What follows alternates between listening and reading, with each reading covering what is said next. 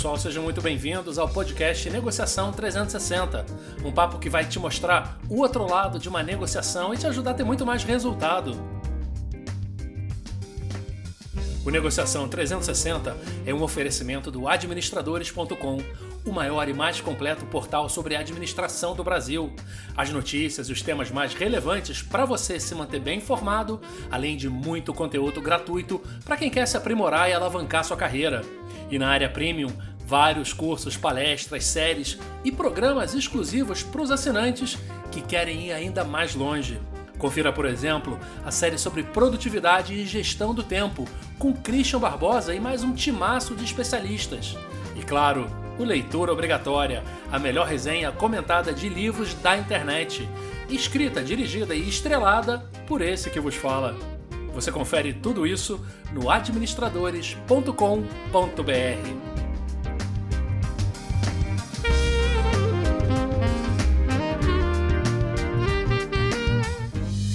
Este é o Negociação 360, o podcast para você ampliar sua visão e melhorar seus resultados. Com vocês, Rodolfo Araújo. Esse é o episódio 2 do Negociação 360, o podcast que vai te ajudar a ver as coisas de outro jeito e ter resultados ainda melhores nas suas negociações.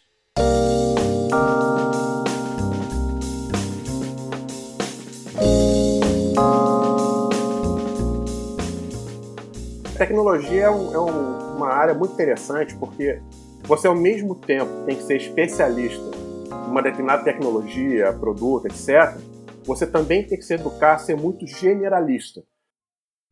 Esse é o Ricardo Costa, profissional de vendas em TI, uma área que não para de crescer e se diversificar, sempre carregada de inovações e responsável por grandes avanços e revoluções, tanto no mundo corporativo quanto no nosso dia a dia. Mas será que as formas de vender e negociar nessa área avançaram na mesma proporção? Será que os vendedores de TI também lançam tendências e mudam o mundo, assim como os seus produtos?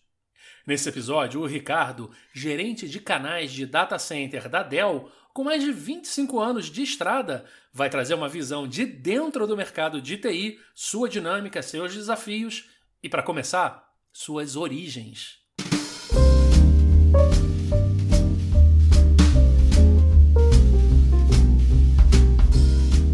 Tecnologia ela sofre e se beneficia dessa velocidade de mudanças. É, a gente viu ao longo das décadas, aí, já estou há 25 anos profissionalmente em TI, mas comecei a programar com 13, então já vai alguns 30 e poucos anos aí com contato com tecnologia. E eu pude participar de várias ondas. É, aqui no Brasil, por exemplo, até a década de 90, quem é mais velho vai lembrar, a gente sofria com uma reserva de mercado. A tecnologia era muito ruim localmente. Tinha algumas empresas grandes, locais, mas os, as inovações estrangeiras não chegavam aqui. Para quem não viveu essa reserva de mercado que o Ricardo conta, funcionava assim. Alguns itens ou setores inteiros tinham a importação proibida para estimular o desenvolvimento do mercado interno. Em áreas como a informática, que ainda estava começando, a medida provocou um atraso brutal e que se reflete até hoje. Em outros, como o automobilístico, não ter concorrência externa significava que você podia colocar qualquer coisa no mercado, por pior que fosse e por mais caro que se cobrasse, porque as pessoas não tinham opção. Isso durou até o governo Collor, no início da década de 1990, que inaugurou o mercado de importados no Brasil com a Lada, da Rússia, que fazia carros tão feios e ultrapassados como os nossos. Mas e na informática? Como é que terá sido essa abertura? Quando abriu o mercado, veio um boom.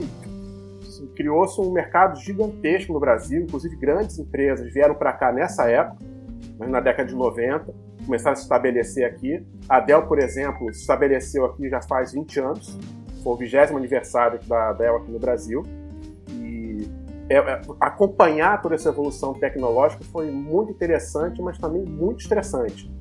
Como assim, Ricardo? Que tipo de mudanças ocorreram que foram tão dramáticas?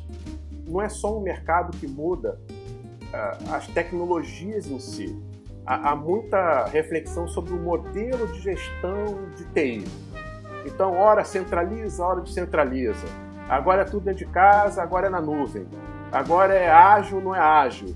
Então, assim, sofre com uma mudança de paradigmas que talvez outras áreas não sofram na mesma velocidade. Mas por que TI sofre tanto impacto assim dessas mudanças?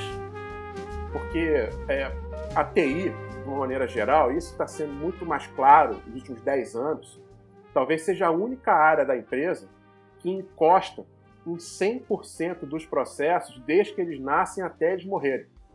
A tecnologia está presente em tudo isso, seja um CRM, um ERP, é e-mail, enfim, tudo é processado em algum momento, a TI encosta nesse processo. Então acaba que você trabalhando nesse mercado, você é obrigado a entender, obviamente não na profundidade, porque você atua com várias verticais, mas é importante você saber aquele básico de administração, de entender como é que o modelo de negócio funciona, entender as tendências da indústria do cliente que você está atendendo e, e principalmente entender os problemas, ou o porquê que o cliente precisa daquela tecnologia. Isso deve proporcionar uma infinidade de oportunidades de aprendizado. O bacana é que você tem essa oportunidade de conhecer compras, conhecer vendas, conhecer suprimentos, conhecer, enfim, basicamente todas as áreas de uma empresa, você é um touch and go, porque você não está especializado numa área específica, mas assim é um aprendizado sensacional.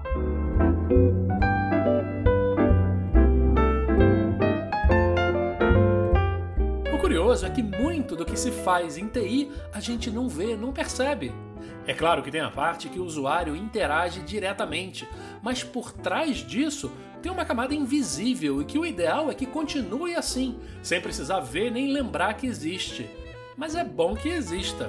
Tipo backup. Backup, inclusive, foi uma área que eu me especializei durante muitos anos.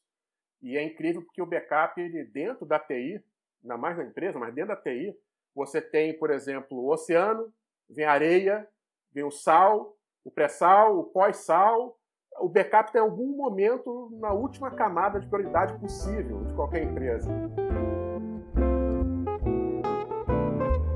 Mas não importa onde ele esteja enterrado, é bom saber que ele está lá. Senão, é o CIO que vai para a vala. Backup é o CIO killer. Ninguém dá importância, mas o backup ele é, é uma, uma, um resguardo da empresa tão importante que no momento que dá um desastre, ele vai dar, dá um problema, se o backup não funcionar para você restaurar, tchau, tchau, CIO. CIO Killer, interessante isso. Mas se uma coisa pode dar errado, ela vai dar errado. Murphy está aí para provar isso. Mas e depois? Você perde, ok, acontece, né? Você tem uma falha, equipamentos. Mas um tema que muitas vezes passa batido nas companhias é a agilidade para você restaurar o negócio. Você pode até ter gravado informações, mas se você demora a trazer de volta, é, é terrível. Imagina uma empresa de e-commerce que para e fica dois dias fora do ar. Ou uma empresa de telecom que não consegue cobrar o pré-pago dos seus clientes. Ou, não sei, um hospital que para um sistema de exame médico porque o backup não, não trouxe de volta.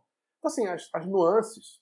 Cada empresa tem o seu nível de risco, o seu nível de problemas e necessariamente você precisa entender as dores de cada uma das áreas da empresa, porque a perspectiva de cada um sobre uma tecnologia ou um processo muda radicalmente.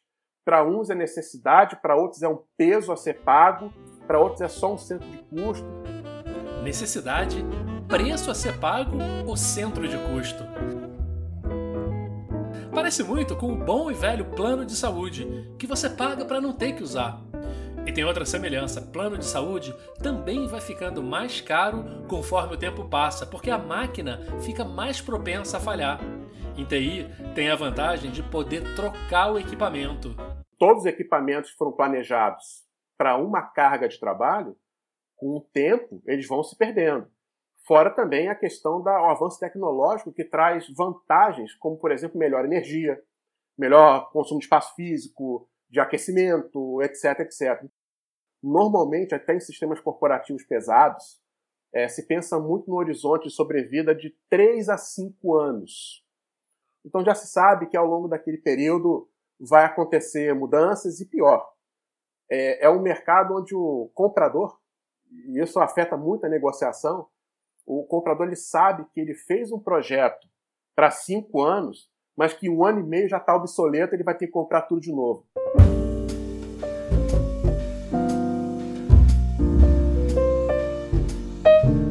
Essa necessidade que mais de uma vez a gente percebeu aqui de participar de algumas das decisões do cliente pode esbarrar numa assimetria de conhecimento, isso é, você vem de fora e precisa discutir com alguém, com um cliente que vive aquela situação profissional o tempo todo. Como é possível alguém que não conhece em detalhes o negócio do cliente conversar com ele em alto nível para poder propor soluções para os seus problemas? Antes de visitar uma conta num setor que eu não me sinto tão confortável em falar, que eu não entendo muito bem, cara, hoje tem o Google, que é um, uma verdadeira fonte de aprendizado para inúmeras coisas. Então, assim, eu normalmente procuro saber quem é o CEO, ou CIO, ou executivo da área que eu vou falar. Tento ver se ele tem entrevistas na internet, se ele escreveu algum artigo. Eu procuro no LinkedIn conteúdo que ele fez. É, procuro ler alguns artigos de Harvard Business Review ou de outras fontes é, que falem um pouquinho daquela indústria. Não que eu vá chegar lá como um especialista, mas se a gente tiver pelo menos três bullets, três frasezinhas que fale a língua do cliente daquela indústria, você já cria um rapport interessante para abrir as oportunidades e entender onde é que está a real dor daquele cliente.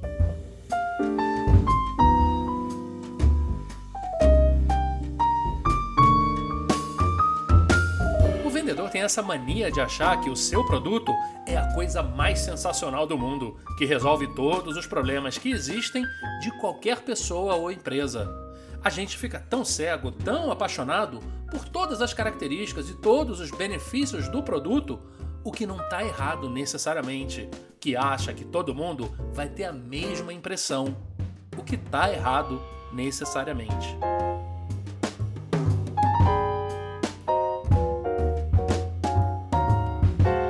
Vejo que é uma falha muito grande, uma falha que eu cometi durante muito tempo. É, a gente, na tecnologia, tem essa mania de achar que a tecnologia vende por si só. Então, quanto mais bacana os firuletes, os parafusos e tudo mais, nossa, venda feita, olha só que sensacional. Isso não quer dizer, talvez, nada do problema daquele cliente.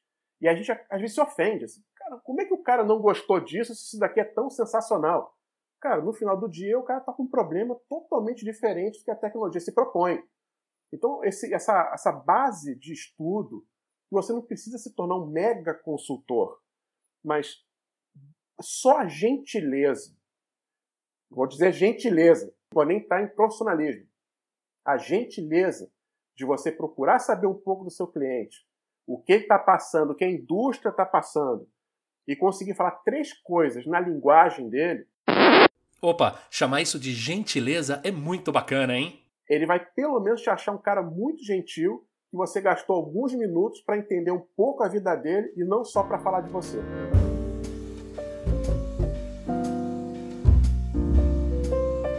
Acho que deve ter algum caso interessante aí para contar. Início de, de, carreira também, bam bam bam, vamos no cliente. Visitei essa empresa que era uma grande editora de revistas, jornais, etc. E na época eu tinha um produto que fazia filtragem de conteúdo web. A ideia era o seguinte: o funcionário está lá com o computador da empresa, ele tinha um navegador, Internet Explorer, o que fosse, e a ideia era que você pudesse ter um controle sobre os acessos que esse funcionário tinha na internet para que não fosse utilizado de uma maneira ruim. Okay? Aí entra vários exemplos.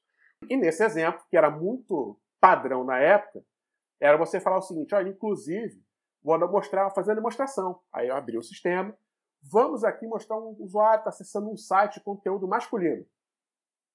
Tal, tal, tal, tal, tal, tal, era uma revista muito famosa do mundo masculino. Mostrei, olha, vou apertar esse botão. Apertei, criei a política. Agora vamos acessar. Ih, viu? Travou. Viu que maravilha? Funciona. Vamos fechar o pedido? É, aquela coisa toda. Aí o diretor falou assim: só uma parte. Depois não.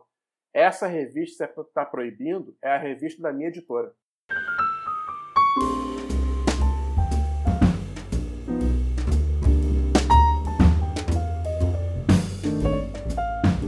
Mas se especializar demais num produto ou mercado também pode trazer alguns inconvenientes. Quando você está muito especializado e muito preso a um determinado problema, você acaba caindo naquela visão tunelada. Você cria um túnel na sua visão e acredita que só aquela solução ou aquele caminho é o único a ser seguido. Mas assim, eu, é, é, é também pressão do momento. O cara tem um problema para resolver. E o que, o que eu costumo fazer é, e pensar é que o papel do vendedor não é simplesmente ler um folheto. Eu acho que o vendedor ele tem, óbvio, a gentileza que eu te falei de você dedicar o seu tempo, que é algo extremamente escasso hoje em dia, você mostrar que gastou um tempinho para conhecer um pouco do teu cliente, é a gentileza que eu estava mencionando e, obviamente, também uma tática muito inteligente para criar rapport. O bacana de você tentar entender um pouco a indústria do teu cliente e internalizar aquele problema, de entender um pouquinho essa ótica do cliente, também te ajuda no seguinte, que é o papel do vendedor que tenta ensinar ao cliente algo que ele não sabia sobre o seu próprio negócio.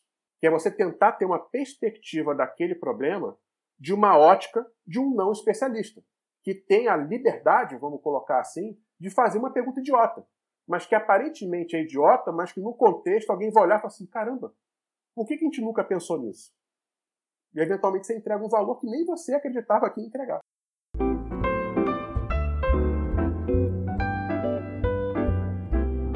Como o TI se infiltrou nas empresas.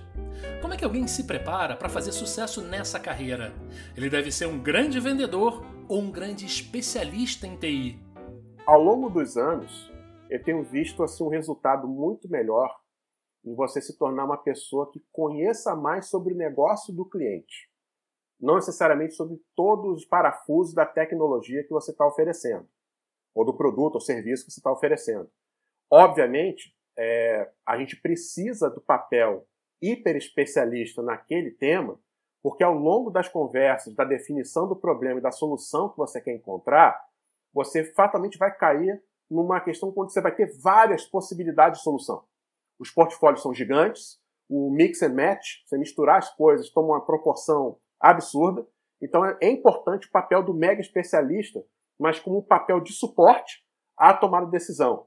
Mas eu tenho visto cada vez mais uma pressão do cliente em entender do vendedor ou do profissional de tecnologia a contextualização daquela tecnologia no problema de negócio, seja marketing, compras, vendas ou setor que o cara é. É TI sempre foi vista como uma função dentro dela mesma como um provedor de infraestrutura, assim como facilities. Mas a maioria das atividades internas e externas hoje demanda ao menos uma camada de TI no seu funcionamento. Relatórios do IDC, por exemplo, que é um, um organismo que estuda muito o mercado, é, há anos atrás eles falavam que a maioria das decisões sobre compra de tecnologia não estariam mais na mão da tecnologia. E isso na época soou como uma heresia. Ah, cara, que isso? Você é louco, não, não existe. Passado poucos anos depois, mostraram 65% das decisões e do orçamento de tecnologia não está na mão da tecnologia. Está na mão da área de negócio. Isso representa uma grande mudança em termos de core business, tanto para a TI quanto para as empresas, porque a natureza das operações de todas as empresas parece estar sofrendo uma reviravolta. O que está acontecendo? Uma empresa de advocacia, um escritório de advocacia, está virando uma Lotec. Se você pegar uma construtora, está virando Construtec. Se você pegar uma, uma corretora de imóveis, está virando Corretagem Tech. Não sei qual é o nome que dá. Mas todas elas estão se tornando techs. Isso, mais do que uma moda, é uma necessidade do mercado, uma, uma, uma clareza de que quem está tomando a decisão sobre a tecnologia não é mais um expert em tecnologia. Ele é um cara que está olhando para a tecnologia como um mecanismo para poder atingir um problema de negócio que ele queira resolver. Então, ser vendedor, a meu ver, é, tem ficado mais importante se a gente assumir que o vendedor é um cara que gasta tempo para conhecer o negócio do cliente tão quanto ou melhor do que ele conhece o próprio meandro do seu produto, porque a especialização você tem um exército de gente para fazer isso. Entre o excelente técnico e o excelente vendedor, qual você escolheria para fazer parte da sua equipe? Pegar um excelente vendedor. Nenhuma hesitação. Se a gente pegar o business de advocacia, cada vez menos os escritórios estão interessados em pequenas causas, naquela coisa menor, vamos colocar assim. Não de importância, mas também até de retorno financeiro para o próprio escritório. Então você viu ao longo do tempo empresas criando tecnologias para escrever petições através de um AI. Você não precisa de ninguém escrevendo aquilo. Então, a, a, essa a, é, espremer, eu vejo muito mais de você pegar tarefas que não agregam valor, tarefas extremamente operacionais, e você está adotando tecnologias para poder tirar o tempo que você gastava com aquilo, para você usar o seu tempo melhor em algo que seja inovador ou melhorar o seu modelo de negócio, você tirar da frente.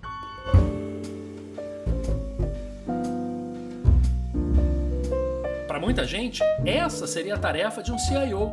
Como assim são as pessoas envolvidas com o negócio que tem que buscar soluções de tecnologia para os seus problemas? O que, que faz um CIO então?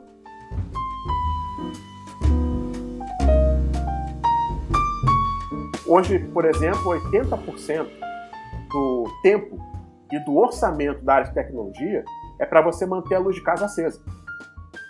É muito problema. É bombeiro.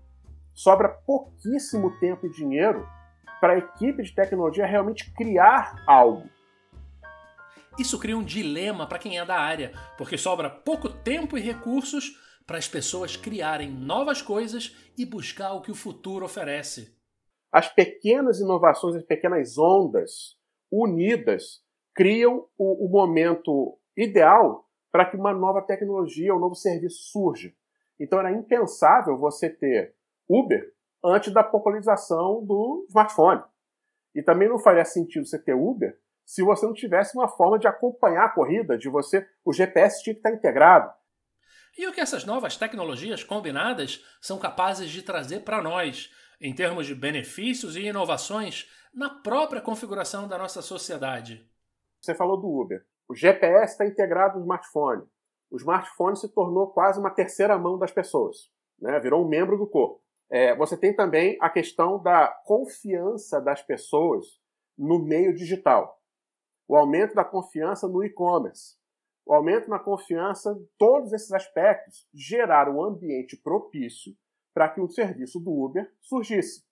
E junto com isso, a própria nuvem, cloud, né, trouxe também uma reflexão para todo mundo sobre os microserviços, ou no compartilhamento de infraestrutura, é, comercialização de tempo ocioso ou de capacidade ociosa de produção. E essa uberização, que já virou até um termo, você encontra uberização em todos os setores. Você tem empresas hoje que vendem capacidade ociosa de máquina da indústria. Você fabrica copo plástico. Olha, eu tenho uma máquina aqui que de 8 às 10 da noite está ociosa. Você quer comprar aqui essa capacidade agora? Compro. Então tudo só foi possível com esse arcabouço tecnológico e com a confiança das pessoas naquela, naquele meio. Então o Uber dependia disso. Essa venda, o aluguel, o uso de capacidades ociosas, isso a tecnologia permitiu e no final ficou atraente porque você não precisa enterrar teu custo fixo variável numa venda, você pode compartilhar esse risco financeiro por vários clientes, vários usuários, então acaba se torna financeiramente interessante o modelo. Tudo isso é muito curioso, porque se a gente olhar no fundamento disso tudo, uma enorme inovação que possibilitou tudo isso foi a democratização da criação, difusão, comercialização, produção, distribuição, todas essas funções empresariais se tornaram muito democráticas com a tecnologia ao longo do tempo. E isso que tornou possível um iTunes, tornou possível um Airbnb, e por aí vai, diversos outros modelos. E não necessariamente são modelos que matam os anteriores, eles muitas vezes se complementam.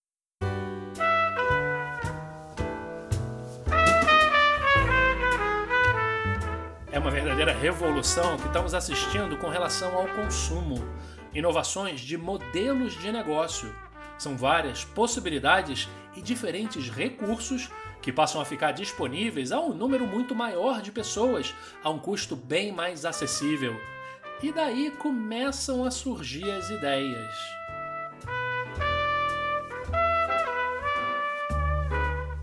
Eu diria até que assim, você, gente, juntando um pouco os pontos, você mencionou a questão do vendedor, a questão de você conhecer o negócio do cliente, de você propor alguma coisa inusitada, é, vem muito disso. Você, esse tunelamento da visão, é, a gente acaba encontrando que a única solução é aquela, porque sempre foi feito assim. É, muitas vezes é aquele efeito Chicó, né? É, eu não sei, só sei que foi assim, e as pessoas vão seguindo. É, e quando você vem de fora, com esse conhecimento óbvio da tecnologia, de entender suas capacidades, algumas mentes criativas elas conseguem olhar para aquele problema de uma forma completamente diferente do que todo mundo já pensou. E, e esse, esse, esse aprendizado sobre as áreas de negócio que a gente estava mencionando anteriormente, ela é crucial, porque nem sempre aquela área de negócio ela vai conseguir enxergar é, a confluência ou a interligação entre diversos eventos que estão fora da sua própria área de domínio, que poderiam respingar algo para ela ou que tenham tornado o mercado pronto para uma nova oferta. Então é a união de conhecimento técnico, que é importante, mas com essa, essa sensibilidade de enxergar o papel do cliente naquilo tudo e saber o que propor. Não é só estar inventando coisas, mas você saber, olha, por que não? Eu acho que essa pergunta é extremamente poderosa na negociação. Né? Por que não?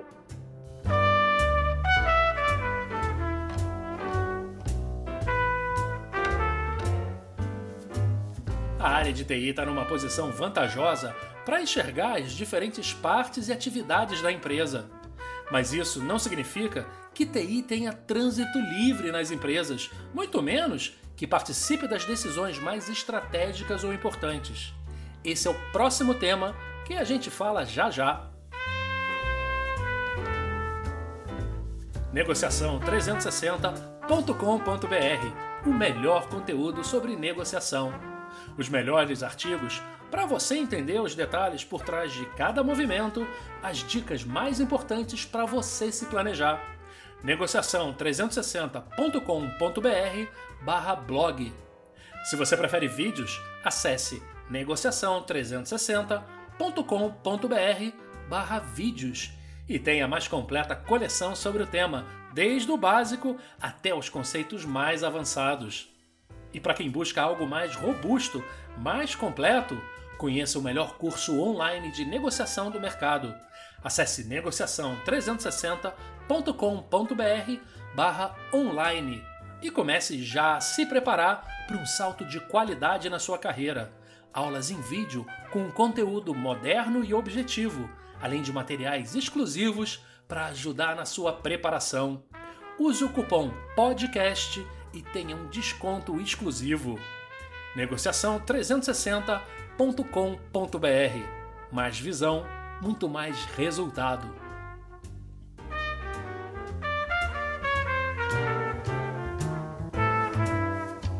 É, essa questão da tecnologia com a área de negócios tem dois pontos bastante complicados aí. Primeiro, a gente já mencionou, que é a questão do tempo que a área de TI ou a área de tecnologia dentro de uma empresa é, o tempo que ela tem, os recursos que ela tem disponíveis para poder participar desse momento de criação, de, pro, de proposição de novas coisas. Esse é o primeiro grande problema.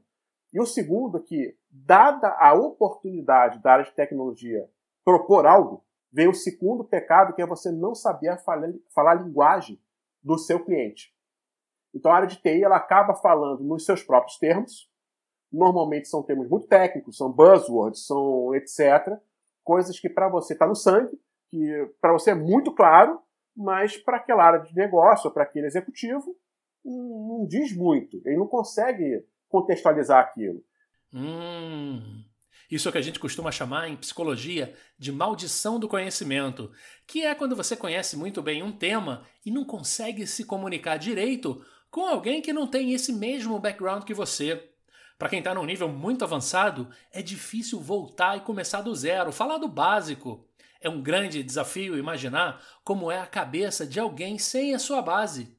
E aí, você se pega falando jargões e termos técnicos e todo mundo fica com cara de paisagem, sem coragem de dizer que não está entendendo nada. Na negociação, que sempre acontece, área de TI com a área de compras, área de TI com a área de jurídica, ou um externo vendendo para TI, tanto faz, todo esse ecossistema, ele tem que girar em torno da seguinte lembrança. No final do dia, o que o dono da empresa se importa são os quatro M's.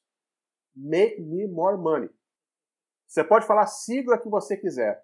Se no final do dia você não conseguir provar o make me more money, você vai dar com o burro na água. Você consegue se lembrar de um exemplo desses quatro M's, make me more money, em que a vivência no negócio foi essencial? Início de carreira. Garotão, super tecnológico, bitbytes e tal, terno, gravata, pastinha 007, que era moda na época para mostrar status, né? Aquela maletinha. Beleza, vamos para o cliente. Sentei no cliente, conversando, tal, tal, com a área de tecnologia. Sensacional, tudo maravilhoso. Nossa, que legal, é isso que a gente precisa. Muito bom. olha, eu preciso falar com o CIO. Havia essa moda, e acho que ainda existe, de que você tem que falar com o CIO. Senão a coisa não anda. Isso eu acho meio bobagem. Porque nem sempre a pessoa que fala não, que é quem você tem que convencer, não é o executivo é o braço direito desse executivo que está ali no operacional e que é ele que fala não. Ele pode não falar sim. Mas aí, se ele falar não, o executivo para. Então eu fui conversar com o CIO, finalmente consegui a reunião. Sentei lá, o cara me recebeu, conversamos sobre o que estava sendo debatido com a tecnologia. E ele falou, cara, sensacional. É exatamente isso que eu preciso. Eu, na minha van inexperiência, sensacional, venda feita. Bati minha cota, sensacional, já está aqui o bloco de pedido. Aí ele falou, Ricardo, mas eu tenho um problema, eu preciso da sua ajuda. Eu falei, pois não. É, o conselho aqui da empresa trabalha com nossa área de negócio, enfim, área fim, há 30 anos antes do primeiro computador chegar aqui na empresa. Eles são caras difíceis de entender tecnologia. Eles entendem de caminhão, entendem de armazém, de logística, tá? mas, cara, de computador, de informática, nada. Então, quando eu vou apresentar lá, eles me fazem três perguntas. Se você me conseguir responder uma dessas três perguntas, eu te levo lá no conselho e a gente pega o cheque. Maravilha! Eu sou o cara. Eu conheço demais isso daqui. Eu sou o cara da tecnologia, sou o bambambam. Bam, bam. Vamos lá, peito aberto. Pô, não, quais são as perguntas? Se eu não fizer isso, eu perco quanto?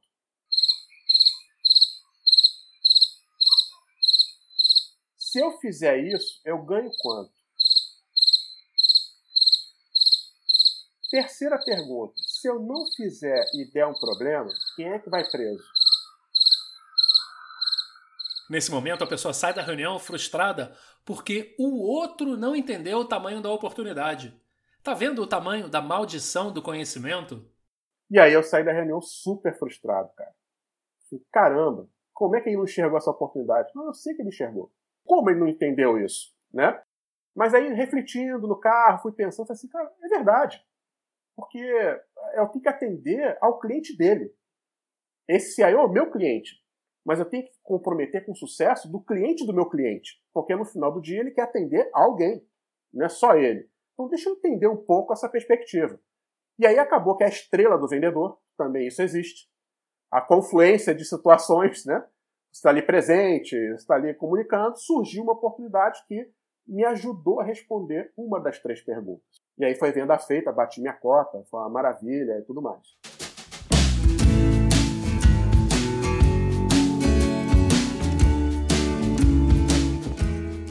De lição esse episódio trouxe para você? Que aprendizado ficou depois que isso aconteceu? Eu tenho uma percepção que é o seguinte: é, isso talvez venha com os cabelos brancos, isso pode vir de berço, é difícil a gente afirmar. Mas eu acho que é, você parte do princípio que você tem que ter uma certa humildade. Você não pode simplesmente achar que você é o conhecedor de tudo e aquela arrogância de, enfim, tudo que eu falar vai ser ouro e tudo mais. Eu acho que cabe um pouquinho da própria humildade de você sair de casa, botar o pé fora da porta, se sentindo um ignorante. Está aberto a você ouvir, né, aprender coisas novas. Mas a preparação ela, ela é importante porque no final do dia, o vendedor que se prepara bem, ele cria uma sensação de autoconfiança. E essa autoconfiança abre a ele a possibilidade de saber e querer fazer perguntas. E nas perguntas é que muitas vezes está o grande valor de uma negociação. Dependendo da pergunta que você faz, a negociação toma um corpo completamente diferente. Mas muito vendedor tem medo de fazer perguntas por causa do medo de não saber o que falar de volta. Então ele prefere simplesmente sair vomitando e ter a esperança de que o cara entendeu e que vai sair de lá com pedido. Esperança.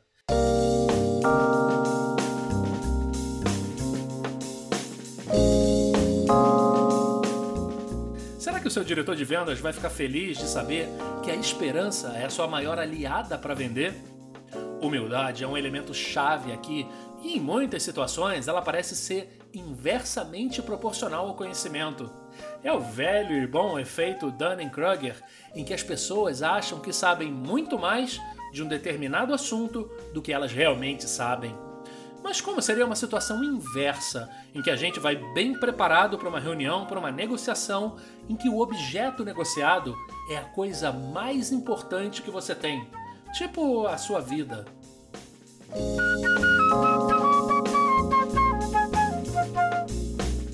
Eu, há uns anos atrás, tive uma, um contato com uma recrutadora, conversando, enfim, apresentou uma, uma oportunidade, eu achei legal, perfeito, me mandaram a oferta.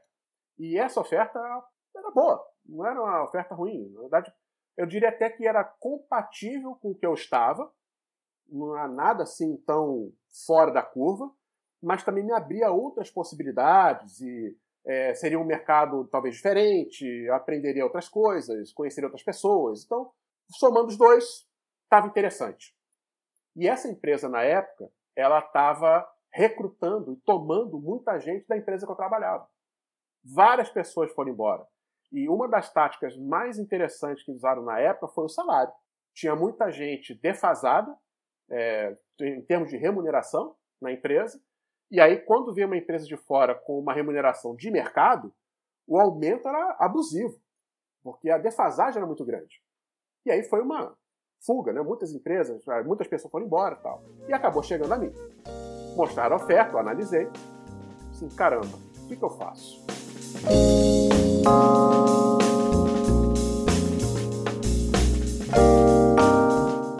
Esse é o tipo de pergunta que pouca gente se faz. Pouca gente para de verdade para analisar suas alternativas antes de tomar uma decisão ou antes de partir para uma negociação. O que é uma pena, porque muitas vezes é nessa busca por opções que a gente consegue criar mais valor para nós e para os outros. Numa análise bem simples, quais seriam os prós e contras de cada desfecho? Se eu tomar decisão para ir, eu vou estar tá, talvez eliminando toda uma história que eu construí aqui onde eu tô. Estou numa situação boa, tenho minha reputação, tenho prazer no que eu faço, eu já cheguei num nível que eu compreendo como a empresa funciona, então estou, em teoria, confortável com as coisas, sei o lado bom e ruim da empresa onde eu estou. Ok, esse é o status quo. Mas o que, que acontece do outro lado se a escolha for pela mudança? Essa outra, obviamente, só aparece as coisas boas, nunca as ruins, na entrevista. Né? Você só vai saber depois, né, quando o RH falou, aceitou? Agora deixa eu te falar a verdade. Né? Sempre, sempre tem essa, essa coisa aí. Pesei tudo isso, eu fui conversar com o meu diretor. E imediatamente quando eu falei, gostaria de conversar com você, a atitude dele, emocional, foi horrorosa. Mais um aqui chorando para aumentar. Não aguento mais essa conversa. Ele chegou, cara, o que aconteceu? Eu disse, olha, eu recebi uma oferta. Tá, tá, e aí? O que, que você quer? Você imagina começar a negociação assim, né? Você já tem aquela, aquele impacto negativo ali e tal. Segurei a, a, a onda. Assim, não, mas eu não vim aqui para fazer leilão, nem para comunicar que eu estou saindo, nada disso. Eu vim aqui para fazer apenas uma pergunta: por que eu deveria ficar? Hum, interessante. Em negociação, a gente sempre fala de framing, que é a forma como a gente transmite a informação, a forma que a gente dá o conteúdo. Porque todo conteúdo pode ter várias formas e cada uma transmite uma mensagem diferente. Dizer que há 30% de inadimplentes no país é o mesmo que dizer que 70% pagam suas contas em dia, mas cada forma dá ao conteúdo uma interpretação diferente, causa um impacto diferente. E quando um chefe não entende por que seus funcionários estão saindo, é bom se perguntar por que, que eles estão ficando. Cara, isso assim gerou um clima tão estranho, porque não era uma pergunta que se esperava fazer nessa situação. Ele engasgou, porque não, não havia se preparado, não estava preparado para esse tipo de pergunta. Mas o interessante, Rodolfo, é que ao longo da conversa quebrou esse gelo e quebrou essa barreira e, e você coloca as armas à mesa, você deixa claro o que está acontecendo e trabalha de uma forma transparente, abrindo realmente a, a, a negociação, esse diretor começou a trazer uma série de informações e visões da empresa que eu particularmente não conhecia. Tive feedbacks muito positivos sobre o meu trabalho, sobre como ele enxergava a minha operação na empresa, o valor para a equipe, e qual era o futuro da empresa, e por que eu deveria ficar devido a essas visões e tudo mais. Então, assim, se tornou uma conversa muito mais amigável e, e transparente do que simplesmente ir lá numa negociação onde o, o foco da negociação seria quanto você vai me pagar mais para ficar. Então, a forma de você apresentar ou fazer a pergunta muda a negociação como um todo. E eu falei com esse diretor, é uma, uma estrutura matricial, então tinha um diretor direto e tinha um diretor indireto. Fiz a mesma pergunta ao, nosso, ao meu diretor indireto. Também para outros peers, né, outros gestores que eram meus clientes internos. Eu falei com cinco. Conversei com cinco deles fazendo a mesma pergunta e eu senti uma certa consistência no que todos os cinco falavam. Todos eles começaram de forma muito desconfortável. E... Mas eu já estava preparado até pela primeira com esse diretor, eu já sabia que poderia acontecer nas outras reuniões. Então eu estava mais calmo, mais preparado, segurando um pouco a inteligência emocional.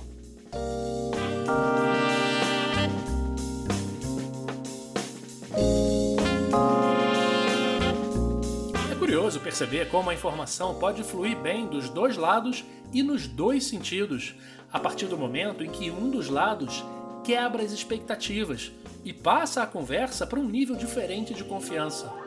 Claro que isso é um risco, mas a confiança sempre nasce do risco e não o contrário. Você não se arrisca depois que confia, você se arrisca primeiro para confiar depois. E um dos grandes benefícios da construção da confiança é ver a informação circulando mais livremente. E como escreveram Bazerman e Malhotra em O Gênio da Negociação, a negociação é um jogo de informação. Mas e o desfecho dessa história? Não só fiquei na empresa, fui falar com cada um dos gestores, depois da, da sua explanação, tudo que eu refleti, eu decidi continuar no time. A relação mudou completamente, assim, o nível de confiança aumentou absurdamente, ganhei aumento de salário, fui promovido, pagaram meu mestrado e eu não pedi nada disso.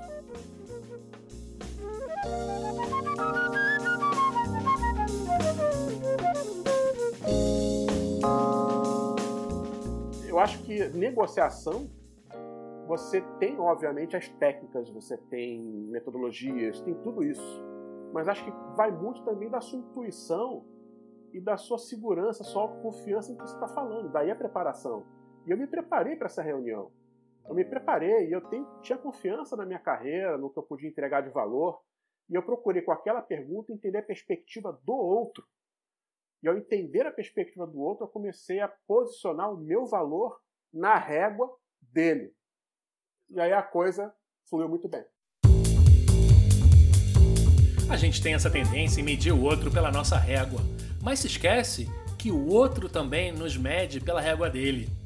É muito difícil fazer esse exercício de empatia, mas é essencial para saber exatamente o que, que o outro valoriza e como é que a gente pode se encaixar na escala de valor dele.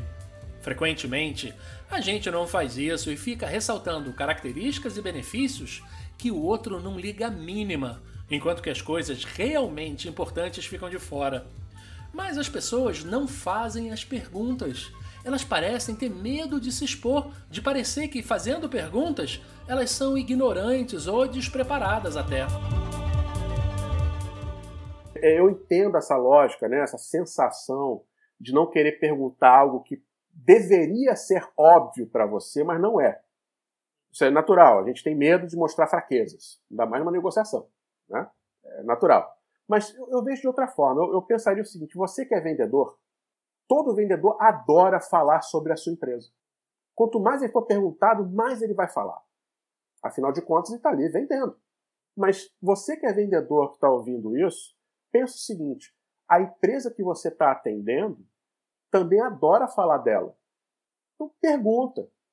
Que tipo de pergunta será que pode ser feita sem parecer invasivo, que tenha boas chances do outro lado querer responder e trazer informações úteis para a venda? Que ramo de negócio vocês têm mais expoentes aqui? Como é que funciona a sua área de logística? Me explica um pouquinho, porque eu estou curioso, porque eu entendo isso aqui em banco, mas como é que funciona em hospital? Poxa, você, é verdade? Você tem tudo isso aqui dentro? Seria possível conhecer? Óbvio. O cara passeia contigo na empresa, ele te mostra. E normalmente nesse andar, né, esse passeio andando, tem vários estudos, inclusive é, mitos aí no mercado, que muitos cientistas e negociador, negociadores preferem fazer essa caminhada, porque nessa caminhada vão surgindo os insights e, e vão negociando. Nessa caminhada você começa a enxergar a operação da empresa de uma forma completamente diferente e você nota o orgulho da pessoa que está apresentando aquilo. E, e nessas perguntas, nessa abertura que você dá, não só você está sendo gentil em deixar o cara falar sobre o valor dele nessa negociação, como você também pode tirar vários insights interessantes. Agora, isso só vai acontecer se você lembrar que se você gosta de falar da sua empresa, o outro também gosta. Então você precisa fazer perguntas, por mais bobas que pareçam. Isso demonstra interesse da parte do vendedor, sem dúvida, mas também tem vários benefícios para o comprador. O comprador, ele, ele, ele deveria, se não faz, ele deveria, também é, é, é, ter muita vontade de ouvir perguntas. Porque assim, o comprador ele tem uma responsabilidade de tomar a decisão sobre uma compra de um serviço ou um produto para atender uma demanda interna da empresa, um cliente final, e ele está responsável em escolher a melhor solução dentro dos seus parâmetros financeiros, técnicos, etc., para resolver aquele problema. Então, eu sendo comprador, eu adoraria ouvir diversas perguntas, o máximo de perguntas possíveis, para dar chance a este vendedor de que ele está entregando aquilo que exatamente vai bater com o objetivo que eu quero. Se ele passar a assumir o que eu quero, fatalmente eu vou ter um resultado ruim. Então acho que é um jogo de ganha-ganha.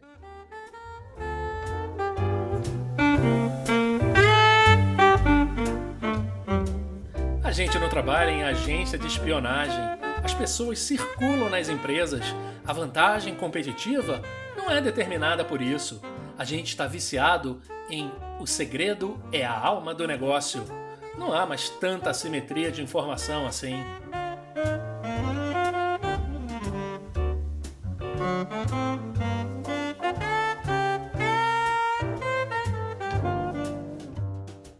O Google, ele meio que matou o trabalho tradicional do vendedor do marketing, porque a informação está ali.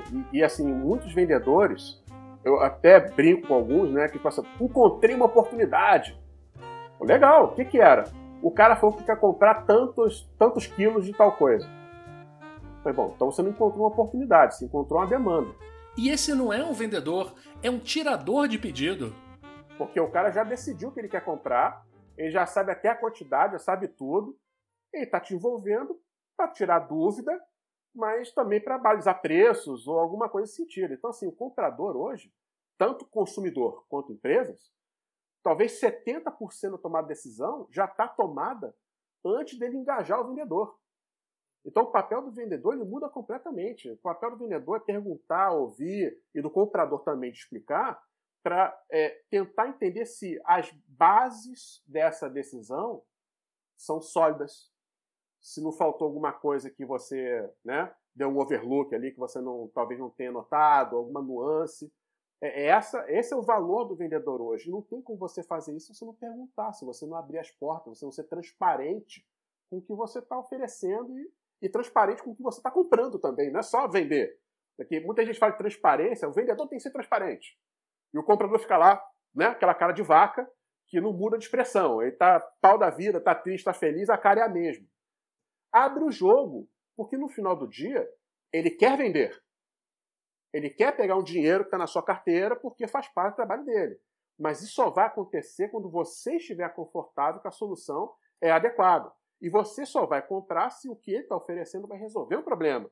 Então, cara, em vez de ficar se escondendo, ficar no joguinho, ah, enganei ele, não, eu falei isso, ele não entendeu, mas aí eu dei uma pernada nele. Cara, abre o jogo.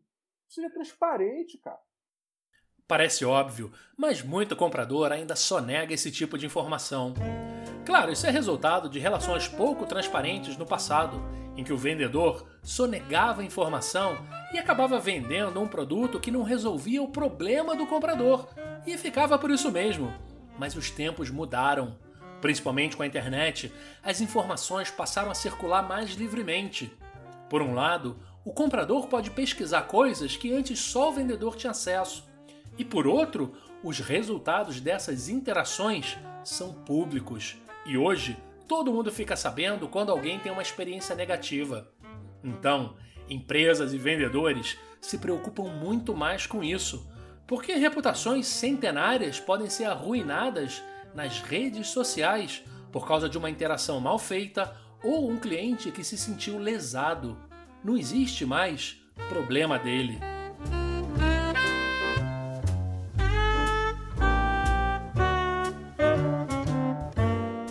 não tenho exatamente a fonte agora na minha cabeça aqui, mas eu me lembro de uns dois anos atrás, num estudo da, do, acho que foi o Institute for the Future. Não estou exatamente me lembrando da fonte. Mas ele falava que até 2030, ou mais ou menos em 2030, 80% do relacionamento entre cliente e empresa vai, se, vai acontecer sem nenhum contato humano. 80%. Uau! Entre empresas, isso vai ser uma loucura, porque as coisas estão interligadas. São muitos desafios para fazer isso decolar de verdade. Tem as questões jurídicas, de contrato e as operacionais. Vai ser compra por utilidade, é um contrato inteligente com smart contracts, que está ligado automaticamente com outras gestões de contratos, onde um é insumo do outro, ele já faz os pedidos automáticos, e é modelo de assinatura, você usa, paga, não pagou, não usa, não pagou e tal. E isso muda muito a mecânica de como a negociação ocorre, porque você tirou um monte de coisa dali, você tirou aquela ideia do slow moving, né? De deixa eu ir cozinhando essa negociação para chegar na melhor coisa. Não, tem muita coisa que não vale a pena você perder esse tempo, automatiza e vai embora.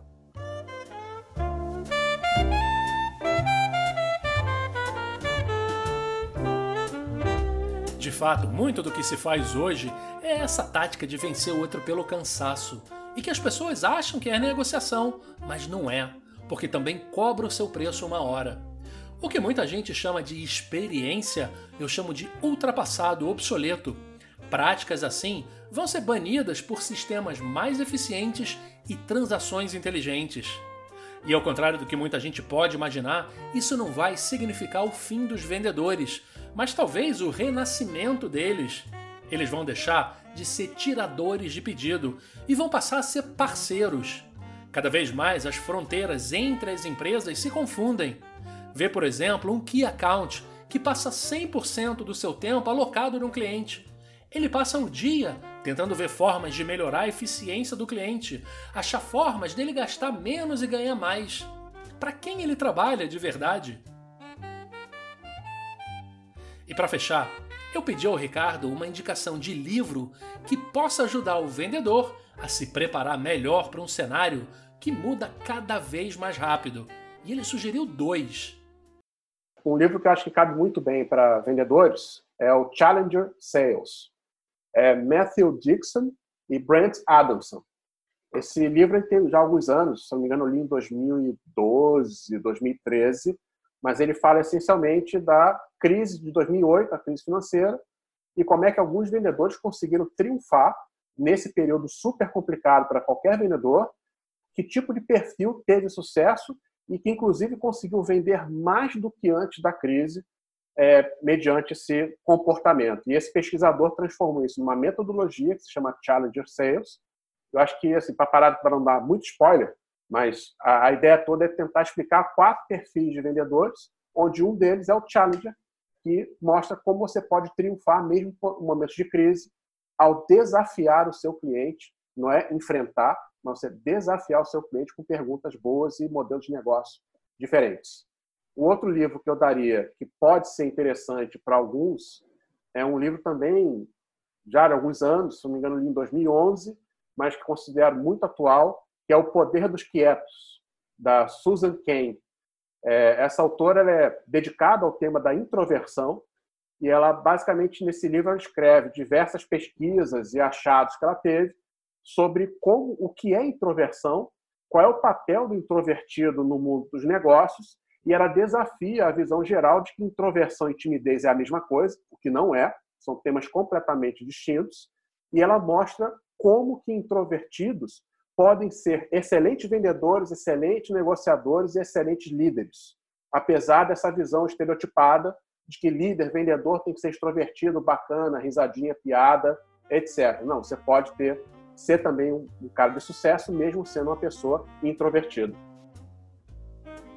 De fato, algumas pesquisas recentes mostram um quadro diferente do que a gente se acostumou a pintar. O extrovertido é sim aquele cara legal, bom de papo e ótimo de relacionamentos. Mas quando a gente vai ver os resultados, é o introvertido que costuma trazer mais dinheiro para a empresa. A essa altura do podcast, isso não poderia ser mais surpresa para ninguém. Afinal de contas, o extrovertido fala demais e ouve de menos. Faz poucas perguntas e não presta atenção nas respostas. Quem faz isso bem é o introvertido. Ele é bom de diálogo e não de monólogo. Ele faz perguntas. E como a gente sabe, quem faz as perguntas é quem controla a conversa. Olha, Rodolfo, para mim foi um prazer participar foi muito bacana e, como você falou, o tempo ele voa, né? Quando o papo é bom e tem substância e a experiência está em jogo, ele é muito bacana porque a gente tem muita coisa para falar, muita experiência para trocar e eu espero que o teu público tenha encontrado algum valor em toda essa conversa, que a gente tenha trazido algum tipo de insight bacana para eles e pode contar comigo para outros, se você quiser, para estender essa conversa que acho que poderia ir noite adentro é, facilmente, porque é um tema apaixonante né? negociação, vendas, relacionamento com as pessoas, tudo isso tem muito a ver com o meu dia a dia há décadas. E foi um prazer, cara. Eu te agradeço aí pelo tempo e pela confiança né, de falar para o teu público. E para quem ainda não conhece, o Ricardo também tá na Podcastosfera, com o seu Humanos Mais Tecnologia. Que é o que mesmo?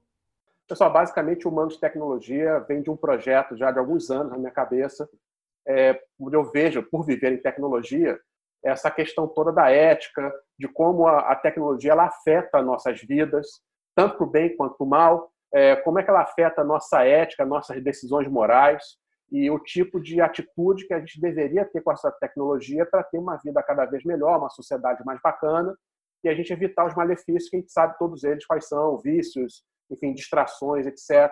Então esse é o tema do Humano Mais Tecnologia que está no Spotify, Apple Podcasts, no Deezer, e tem também lá no site humanosmaistecnologia.com.br e, obviamente, lá no LinkedIn, no meu perfil, que depois o, o Rodolfo vai passar para vocês. Boa! humanosmaistecnologia.com.br Não deixa de visitar e conhecer mais do trabalho do Ricardo e participar das discussões e debates que ele sempre propõe. Meu muito obrigado ao Ricardo Costa pela brilhante participação no Negociação 360.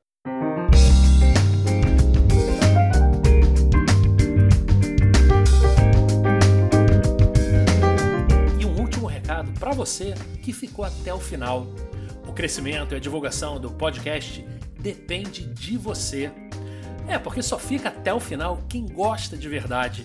Então não se esqueça de compartilhar com seus amigos no LinkedIn, no Instagram, no Facebook, no Twitter, WhatsApp, Telegram. Conta para todo mundo. Um grande abraço e até!